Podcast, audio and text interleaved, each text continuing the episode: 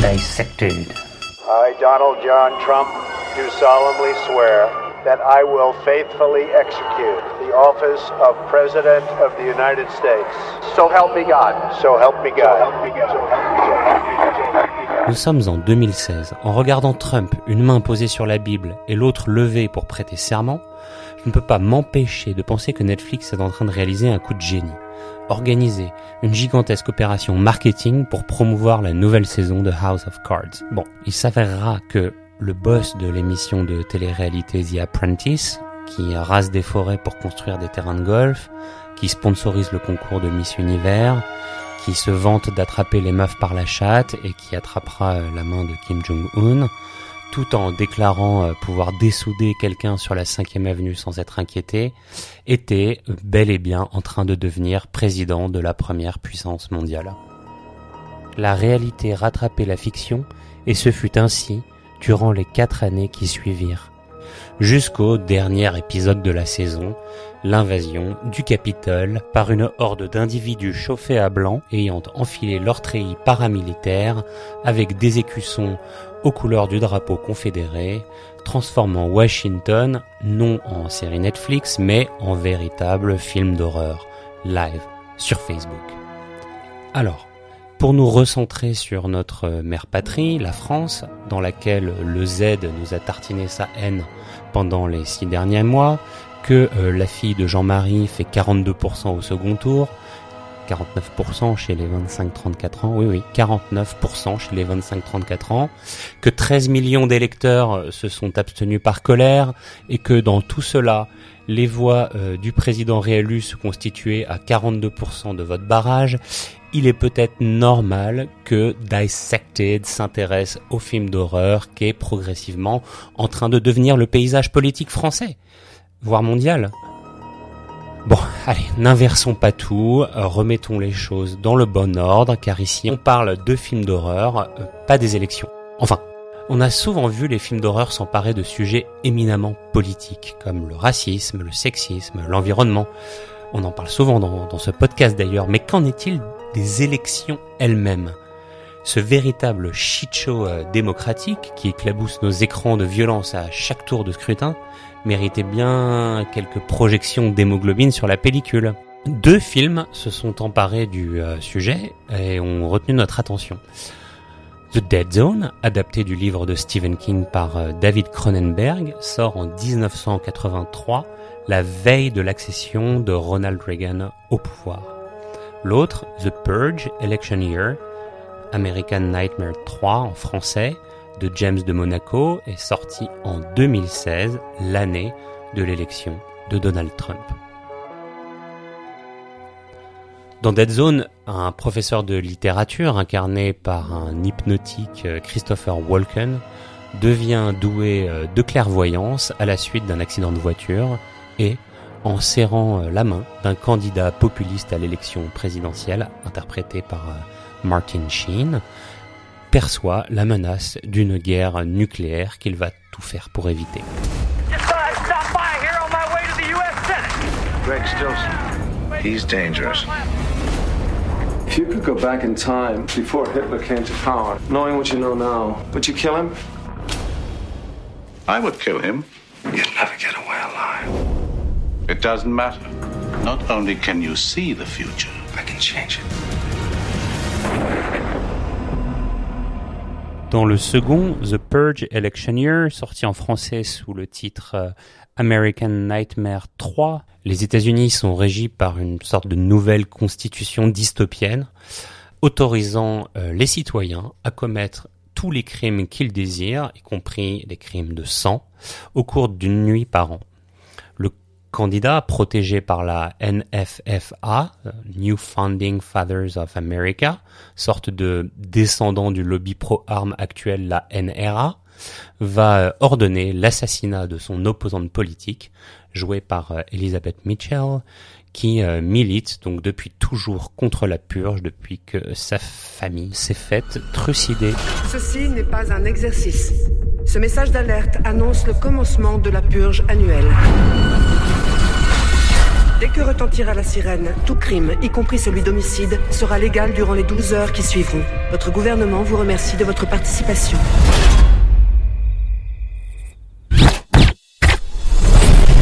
C'est l'âme de notre pays qui est en jeu. La purge vise les pauvres et les innocents. C'est une nuit qui stigmatise notre pays. Il est grand temps de s'occuper de cette sénatrice. Béni soit l'Amérique, qui nous laisse purger et purifier nos âmes. Joignez-vous à moi et éradiquons le mal.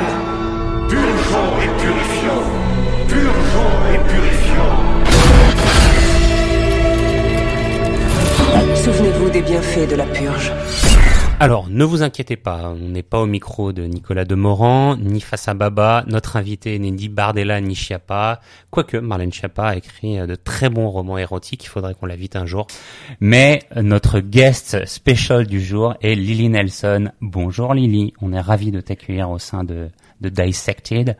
Est-ce que tu peux peut-être est-ce que tu peux peut-être te présenter en deux mots Alors, euh, je, je suis euh, donc euh, Lily Nelson et je suis euh, donc euh, rédactrice web pour le blog du cinéma, donc euh, spécialisée euh, dans le cinéma de genre et plus particulièrement le cinéma d'horreur. Grosse appétence pour la série B et la série Z.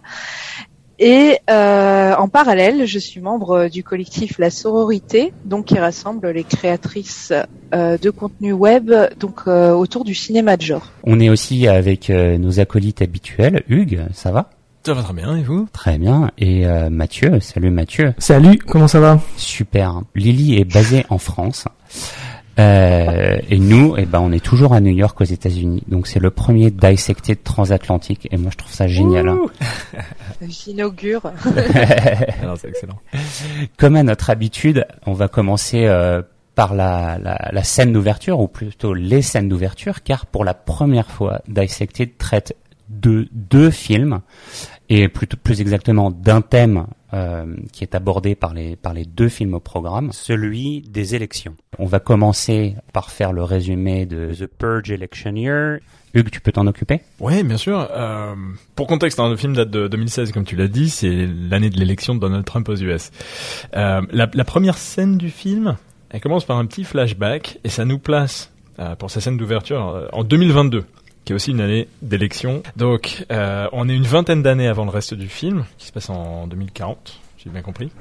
Et euh, on, écran noir. On voit rien pendant plusieurs secondes, mais on entend une musique rock. Et puis on voit sur un portable qu'il s'agit de The 20th Century Boy de T-Rex, un groupe de rock anglais euh, qui était célèbre dans les années 60-70, très très célèbre, autant que les Beatles et tout ça. Et euh, bah, je voudrais juste prendre une minute peut-être pour parler du destin tragique des membres de ce groupe, hein, qui est peut-être une des raisons pour lesquelles ce morceau a été choisi, qui sait, je sais pas. Mhm. Leur guitariste et leader, c'était Mark Bolan. Il est mort avant ses 30 ans d'un accident de voiture contre un arbre. Et puis le chanteur et guitariste Peregrine Took, Hmm. ouais, comme dans Le Seigneur des Anneaux, ouais. il est mort asphyxié par une cerise confite qui était dans un cocktail. C'est ce qu'on dit, hein. C'est ce qu'on dit, mais euh, J'ai entendu d'autres théories sur les chaînes complotistes, hein, personnellement. Ah bah, moi je pense qu'il est à la fois au panthéon des morts les plus stupides et des hobbits les plus politisés, ce qui convient parfaitement à, à ce qui va s'en suivre devant nos yeux ce soir. Et puis bon, zou, la, la, la musique switch, on passe au thème envolé et je dirais amusant de Give Up the Funk de The Parliament. Give Up the Funk, c'est ça? Ouais. Ouais. Et Parliament, bon, c'est un bon titre de musique pour le film, euh, qui va nous exposer à pas mal de politique malsaine et du politiquement incorrect. Puis on entend par derrière les cris désespérés d'un public euh, assez involontaire.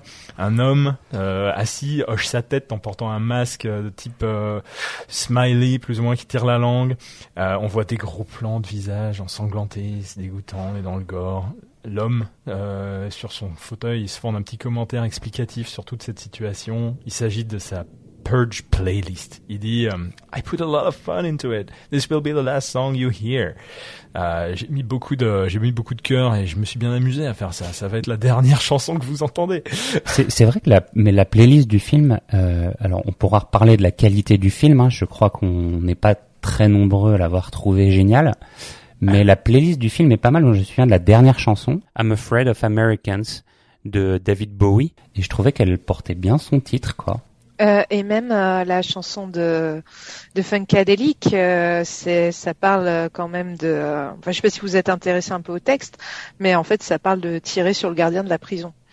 Donc c'est vraiment euh, bousculer l'ordre établi. Donc je crois que ce choix n'est pas anodin et je pense que toutes même les musiques du film sont pas anodines. Ouais. Bien à propos. Alors, gardien de la prison, euh, en l'occurrence, en face de lui, il y a des gens qui sont ligotés, bâillonnés, qui pleurent, pleines de sang, assis sur un divan. Et bah voilà. Il parle de George Clinton, donc il, il explique cette référence musicale pendant la scène d'intro, et euh, il demande à quelqu'un qui s'avère être la mère de famille, euh, qui parmi les gens autour d'elle va survivre à la purge, et donc euh, elle va choisir qui va mourir parmi les membres de sa famille.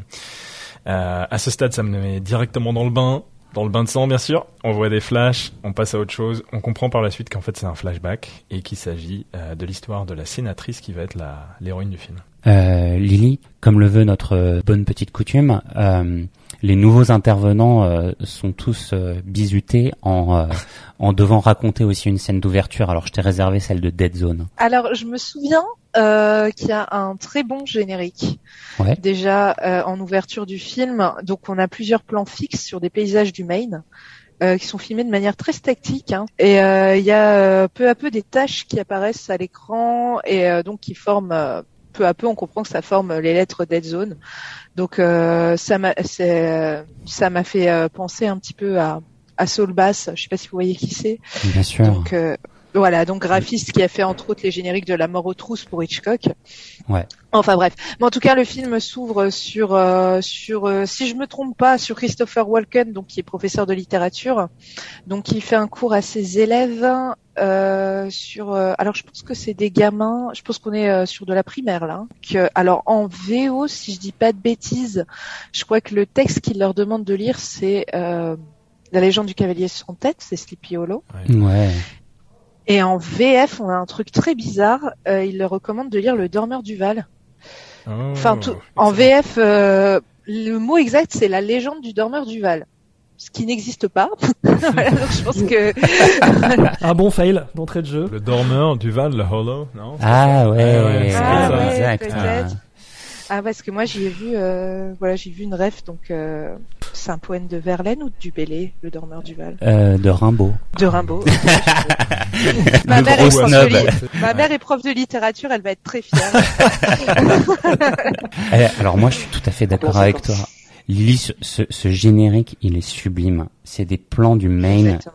Euh, hommage à Stephen King, quoi. Ça se passe dans le Maine comme tous les bouquins de Stephen King, euh, euh, dont voilà, dont Dead Zone a été tiré.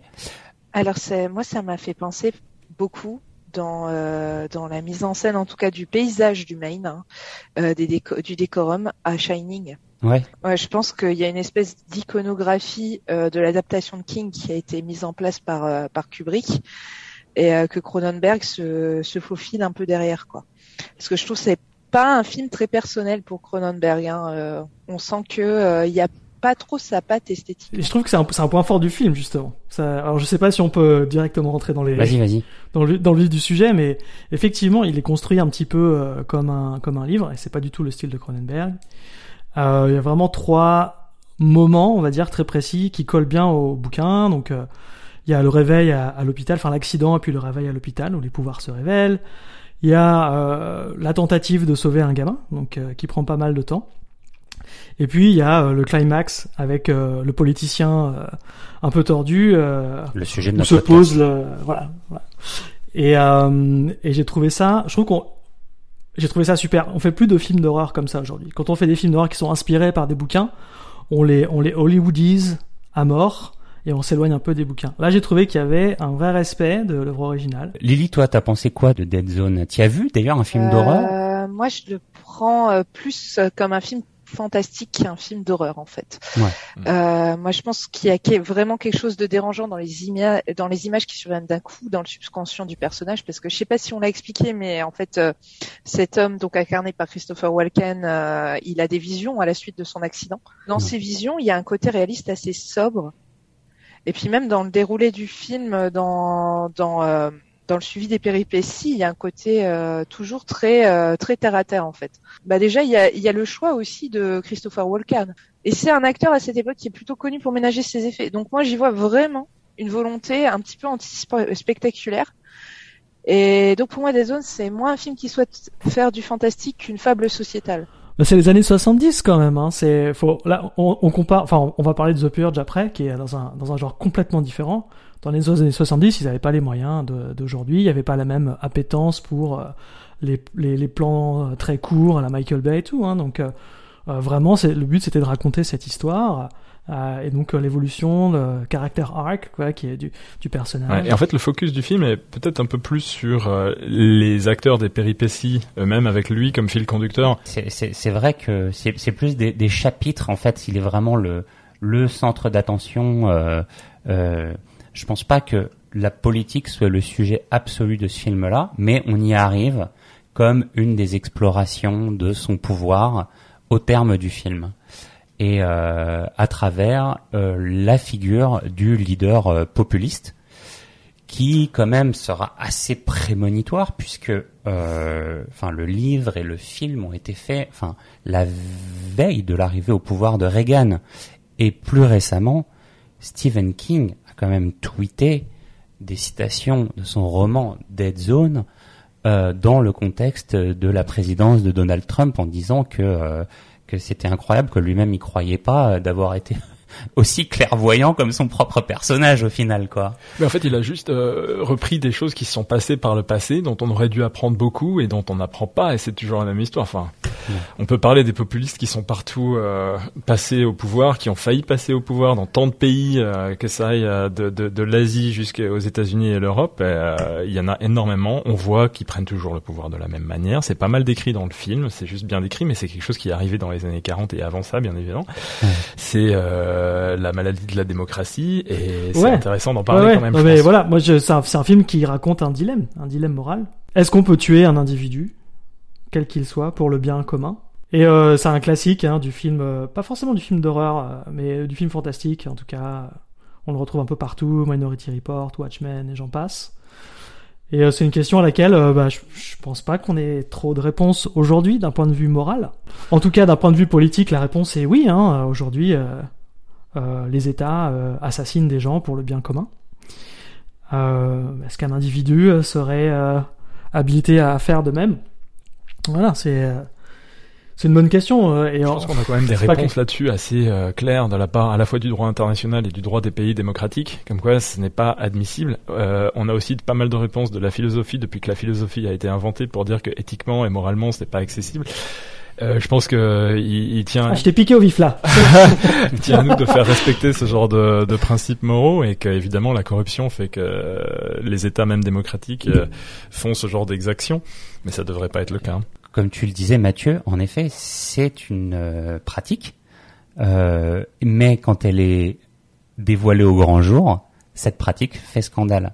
Euh, je me souviens quand même, alors à la dernière élection présidentielle, pas celle-ci, donc celle d'avant, euh, là où Hollande euh, ne s'est pas représenté, il y avait eu toute une polémique autour du fait qu'il avait euh, déclaré avoir commandité quatre opérations homo pour abattre des terroristes. Les services secrets, comme dans un film, vont vraiment, vont vraiment, voilà, soi-disant tuer des gens pour le bien commun. Mais alors, où est-ce qu'on place le curseur du bien? Tu vois, c'est là, on en, en ce moment avec l'Ukraine, là, on entend euh, toutes les démocraties dire, euh, enfin beaucoup de voix s'élever dans certaines démocraties dire, bah la seule solution, ça serait d'éliminer Poutine.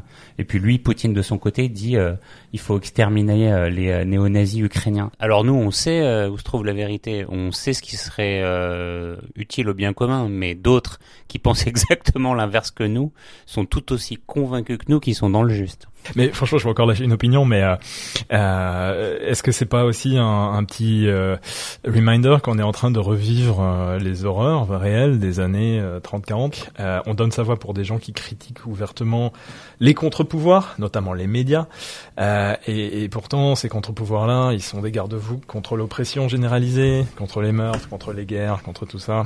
Et la morale de l'histoire ici, une des morales en tout cas, c'est que les populistes sont encore pires que les serial killers. Vous êtes expatrié aux États-Unis, je suppose que euh, vous avez du coup peut-être un, autre point de vue et que moi je vois peut-être ça de, de l'œil du cliché des clichés français qu'on a sur la politique américaine, sur les communautés aussi qui composent la population américaine, parce qu'en fait moi je crois que c'est pas un film très politique. Moi, je pense que c'est un film sur la foi. Même si le film dit évidemment quelque chose sur un certain électorat et les candidats qui draguent ses électeurs, Bien sûr euh, ben faut pas oublier que c'est une adaptation de King et euh, que King en fait on a toujours considéré qu'il se servait du fantastique pour mettre en exergue des, des caractéristiques de la société américaine. Et à mon sens, donc le personnage de Walken, il est vraiment inscrit dans ces communautés blanches, conservatrices et chrétiennes, mhm. euh, donc qui sont ces communautés qui ont pu élire Trump ou euh, Reagan précédemment. Et, euh, et donc tout le développement du personnage porte, euh, à mon sens, sur sa foi qui est complètement mise à l'épreuve. Par exemple, à un moment, il dit à, la à l'infirmière que Dieu ne lui a rien apporté. Et euh, il est en pleine crise de foi en fait, euh, au sens religieux. il a vécu bah, le sort s'acharne sur lui. Hein. Il a eu cet accident, donc il lui a fait perdre sa copine. Euh, il perd sa mère en plus juste après, et puis en plus il a ses visions qui l'affaiblissent et qu'il ne comprend pas et qu'il ne veut pas. Mhm. Et pourtant, on nous, et pourtant ce mec-là, on nous le décrit euh, dans le film et dans le livre comme un bon chrétien, puisqu'il souhaite épouser euh, sa copine et attendre avant de consommer leur union.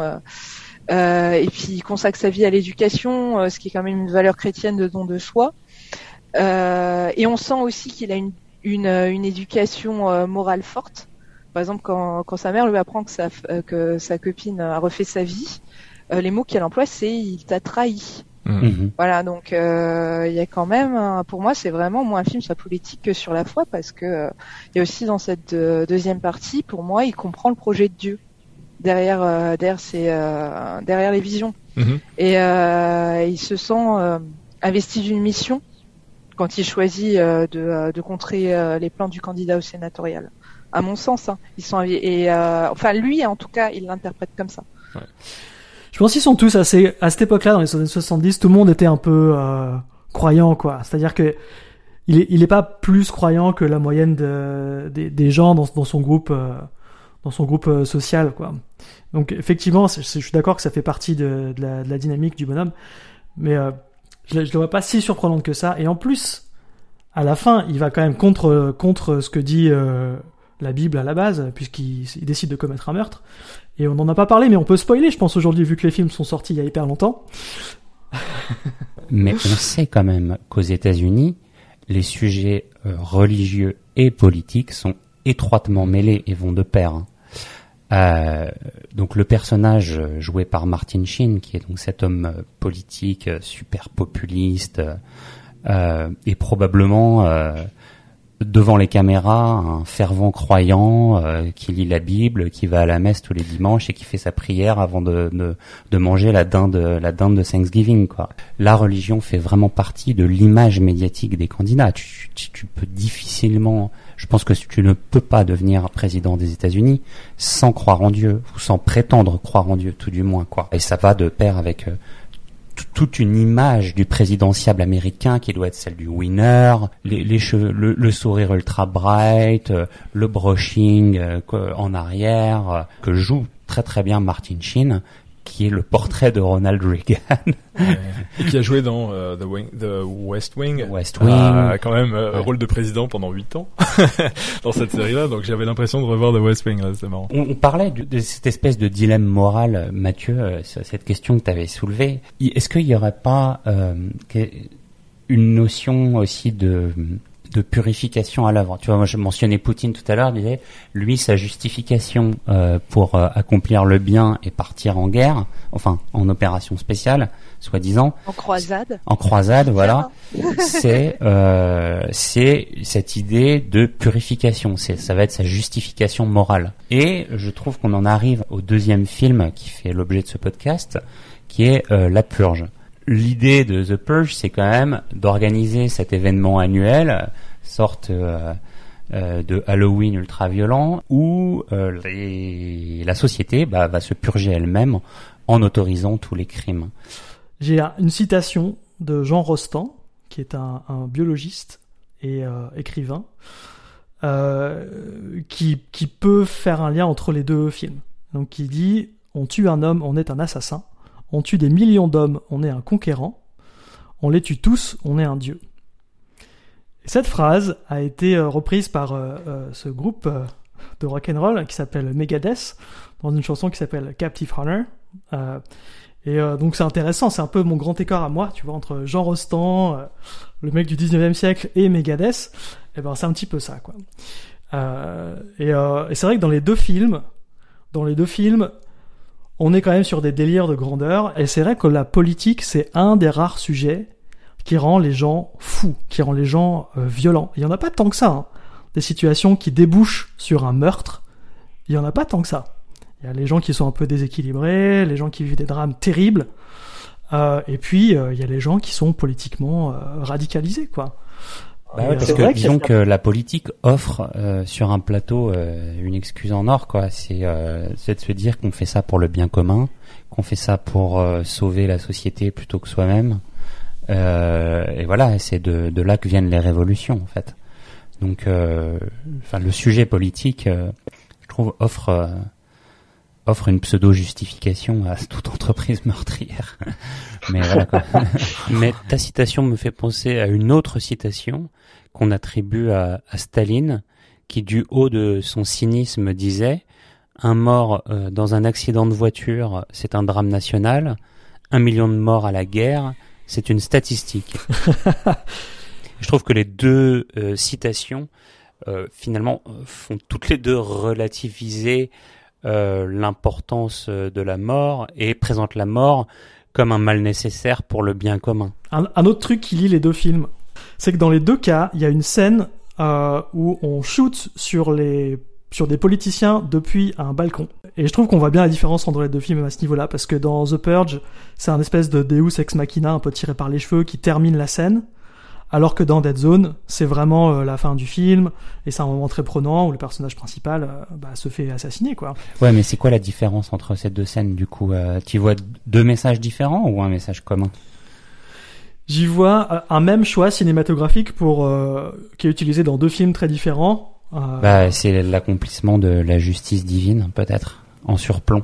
Euh, alors moi, euh, je pense que pour le coup, Dead Zone s'intéresse plus aux causes. Et The Purge, c'est un film moment, le The Purge 3 en tout cas, c'est un film momentané en fait, qui qui qui qui s'imbibe du contexte dans lequel il est filmé. C'est un film anti-Trump. C'est un film anti-Trump. moi, je suis, je suis, tout à fait d'accord avec toi. Simplement, Trump n'avait pas encore euh, brillé euh, par sa bêtise. Donc c'est un film assez prémonitoire quand même. Hein.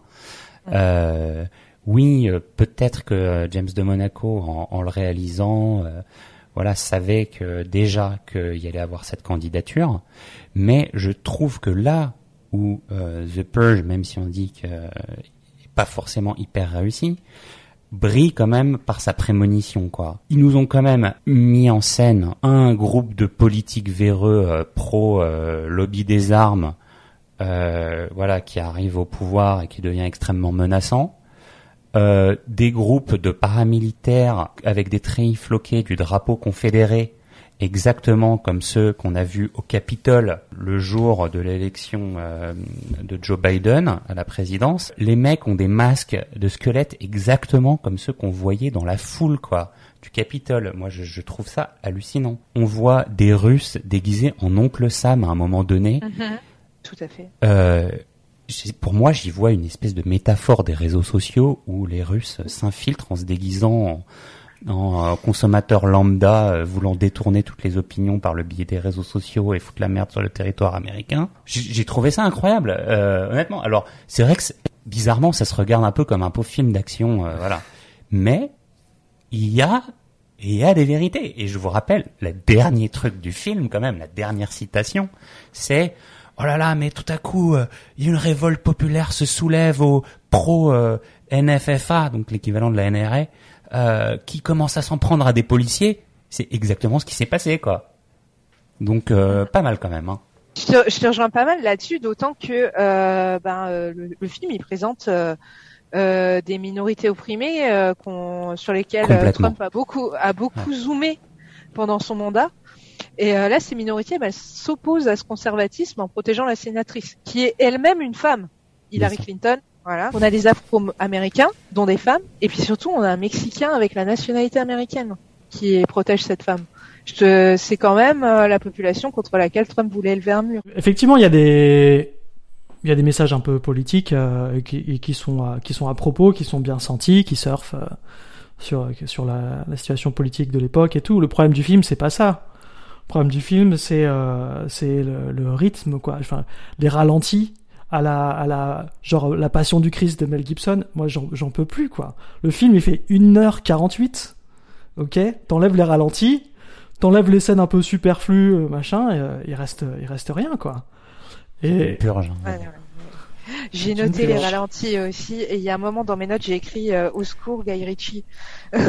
Ah je, crois que c'est l'époque un petit peu de des Sherlockismes, tout ça, donc ça devait être à la mode, mais c'est c'est affreux, il y en a beaucoup trop dans ce film. Mais hors de l'aspect cinématographique, le film est très caricatural, à mon avis, dans toute l'approche du problème caricatural au niveau euh, de la vision euh, des hommes politiques, de la naissance des hommes politiques, de leur proximité du peuple, de la manière dont ils gèrent euh, des killers eux-mêmes, des héros, de tout.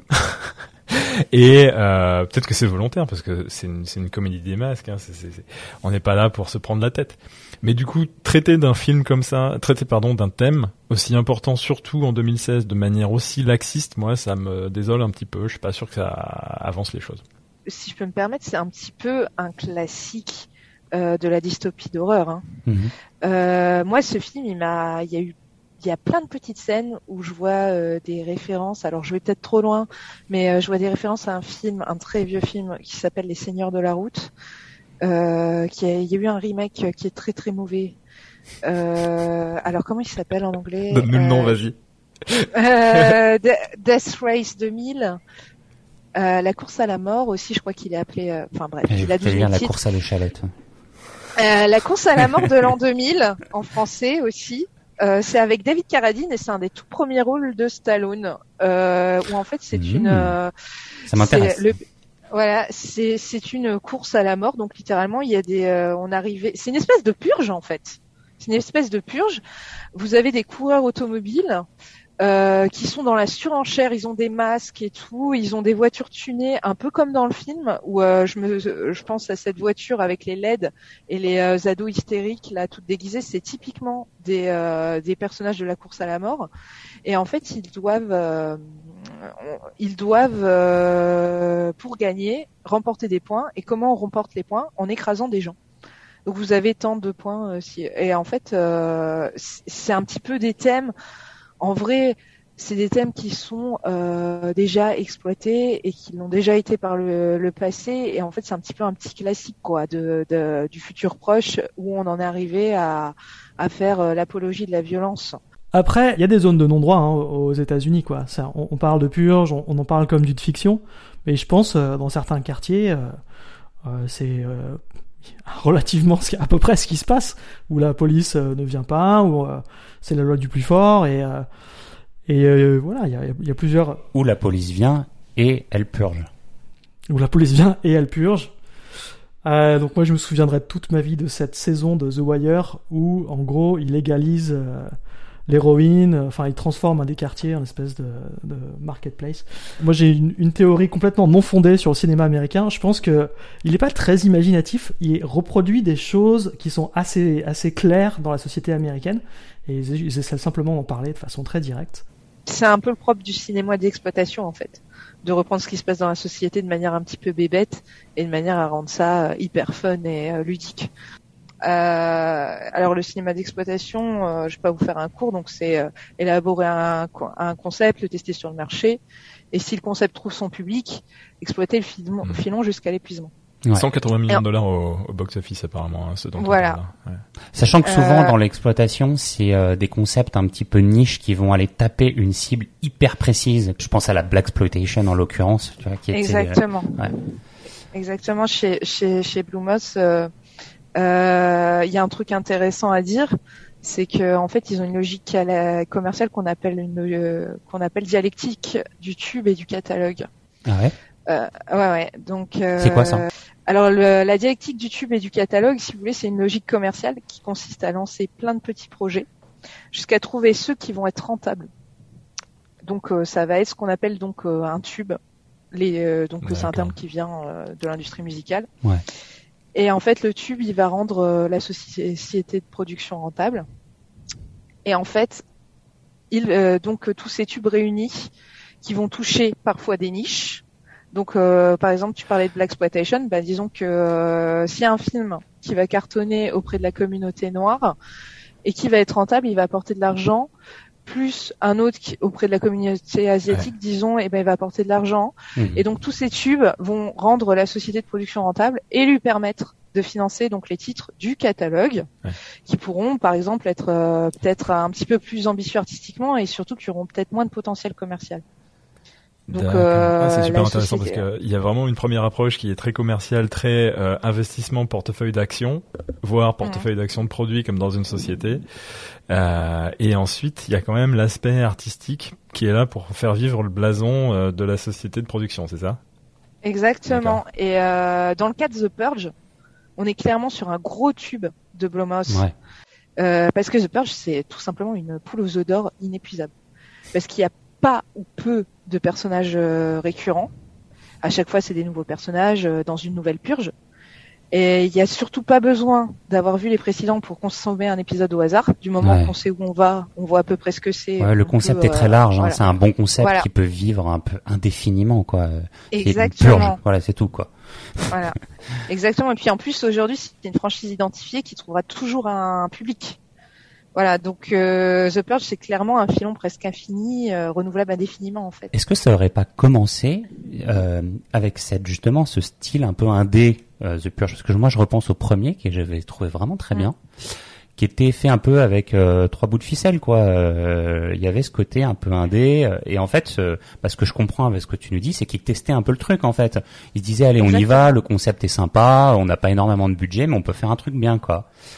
Ouais. Euh, pour le coup, le film, il- on est totalement là. euh, on, c'est le troisième, je crois.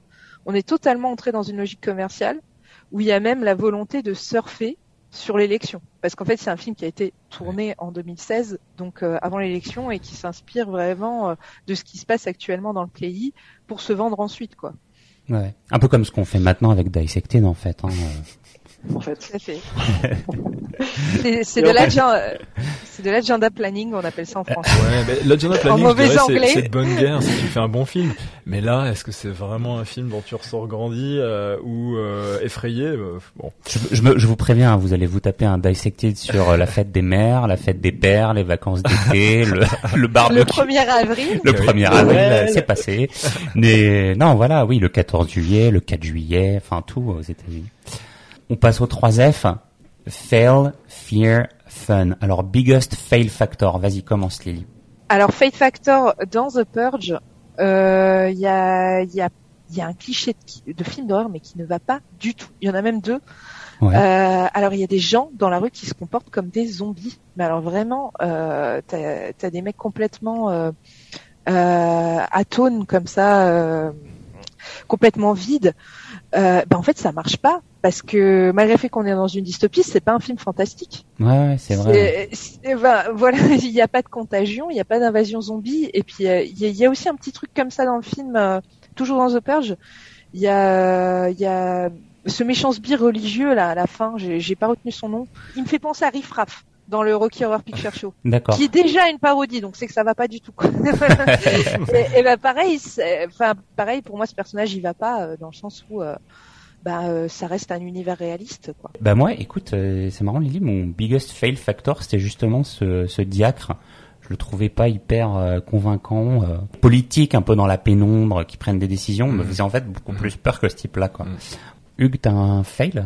Oui, euh, pour The Dead Zone, pour moi, c'est l'absence de suspense important ou de peur euh, particulière. Pour The Purge, c'est l'absence de profondeur et l'absence de peur également. Euh, Il y a du gore, mais il n'y a pas de peur. fun factor. Est-ce qu'il y a quelque chose qui vous a fait rire bah, Non, j'ai trouvé que la scène d'intro de The Purge était pas mal pour le coup et m'a fait rire, m'a mis tout de suite dans le bain. Bah voilà, je, je, je ok, qu'est-ce que je vais voir? Ça va être pas mal. Il faut savoir que j'étais sur le canapé avec ma mère et mon beau-père qui me rendent visite à New York en ce moment. Je me suis dit, qu'est-ce que je leur fais voir là? Et euh, non, en fait, ça allait. Ça t'a pas donné envie de meurtre de... J'ai rarement des envies de meurtre. Lily, un fun factor Cette fameuse scène de la voiture euh, dans The Purge.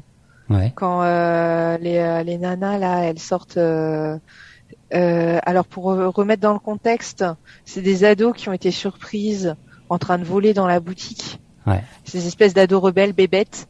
Et elles reviennent donc en mode badass avec du sang partout, des petites tenues sexy. Elles sortent de la voiture. Alors la musique, la, la musique c'est euh, Miley Cyrus. USA. non mais c'est too much, Ah oui. c'est too much as fuck, mais j'adore. Moi ça, ça a complètement marché sur moi et, et pareil j'ai adoré quand euh, la personnage là euh, qui euh, qui conduit l'ambulance, qui me fait penser à Pam Grier d'ailleurs. Pour moi c'est une rêve Ah, c'est vrai, c'est vrai, c'est vrai. Euh, quand elle arrive et qu'elle euh, qu'elle les euh, qu'elle qu'elle leur roule dessus, mais littéralement, j'ai j'ai adoré ça. Voilà, Ouais. je trouvais qu'il y avait quelques petits trucs comme ça sauvés dans The Purge. Euh, moi, mon fun factor, eh ben, je vais dire, c'est euh, c'est aussi une, une petite pépite comme ça dans The Purge, une petite bonne idée euh, qui vit un peu toute seule comme ces filles qui avaient l'air d'être en spring break, comme tu disais, Lily. C'est moi, c'est ce qui m'a fait marrer, c'est les touristes qui viennent de l'étranger juste pour participer à la purge. Euh, je me disais, mais voilà, en fait, c'est du tour. Ça m'a fait penser à un film un peu euh, récent, euh, Bakurao, dans lequel euh, une société euh, vend à de riches Américains la possibilité de s'offrir un village à assassiner au Brésil. Voilà, quoi, c'est le, le tourisme C'est meurtrier. aussi le concept de, le concept d'hostel, si on va par là. Ah oui, oui, oui, oui, c'est vrai, Hostel. Fear Factor. J'ai beaucoup aimé cette scène dans Dead Zone euh, où il pénètre dans la maison donc du potentiel tueur en série et euh, le mec euh, se sait cerner et revêt son impair en cuir de serial killer et décide de se donner la mort dans une scène assez glaçante, je trouve, où il dispose des ciseaux au-dessus d'une baignoire et se s'allonge lui-même en fait le visage sur ses ciseaux. Ouais. Eh ben, écoute, j'avais exactement le même que toi. Mais alors le même. hein. Too late. Mais alors, j'ai- Eh ben moi aussi. Eh ben tant mieux. Alors ça veut dire que ça faisait bien flipper. Best quotes. Euh, moi j'aime bien euh, dans euh, The Purge quand à un moment un, un des espèces de fanatiques de la purge déclare The Purge is Halloween for adults. Alors moi j'en ai une qui est un petit peu tronquée euh, dans, dans Dead Zone parce que sinon elle faisait 40 km. Mhm. Euh, J'ai bien aimé quand il parle avec son médecin et qu'il lui demande if you could go back in time before Hitler came to power, would you kill him? J'ai trouvé que la réponse était super intéressante aussi. Et, Aussi, oui. Avec son aspect Ouais. médical, rationnel, euh, oui. Ouais, non, c'est vrai. Ça suscite la réflexion euh, et je pense qu'on a tous une réponse dans notre tête. Surtout qu'à ce moment-là, il y a un petit regard caméra de la part de Christopher Walken. Donc euh, je pense que euh, c'est une volonté de Cronenberg dans la mise en scène et que la question s'adresse un petit peu à nous aussi. Bien vu. Est-ce que les films font peur hein? Ils font pas super peur tous les deux, hein, quand même. Hein. Sur l'échelle de la peur, là, si on mettait une note commune, euh, moi, je, je mets quoi un ou deux? Allez, deux. Deux parce que le jumpscare, il faisait bien flipper. On note sur la peur, hein, on note pas la qualité du film, Lily. hein. Pour les deux, alors tu mets deux. Ouais. Ouais. Euh, pareil, hein, je vous rejoins. C'est pas des films spécialement effrayants. J'aurais tendance à mettre euh, 3, 4, allez 4. Vous écoutiez euh, Dissected aujourd'hui, c'était un Dissected Special Election Year. Euh, nous parlions de deux films, The Purge Election Year, American Nightmare 3 en français et The Dead Zone, le fameux film de David Cronenberg. Retrouvez-nous en ligne euh, sur Instagram, dissected underscore podcast, sur Facebook, dissected.the podcast et évidemment sur toutes les plateformes euh, Spotify, Deezer, Apple Podcast et toutes les autres. Merci à tous et surtout n'oubliez pas, le film d'horreur est moins celui que vous voyez sur votre écran que celui que vous vivez chaque jour de votre vie.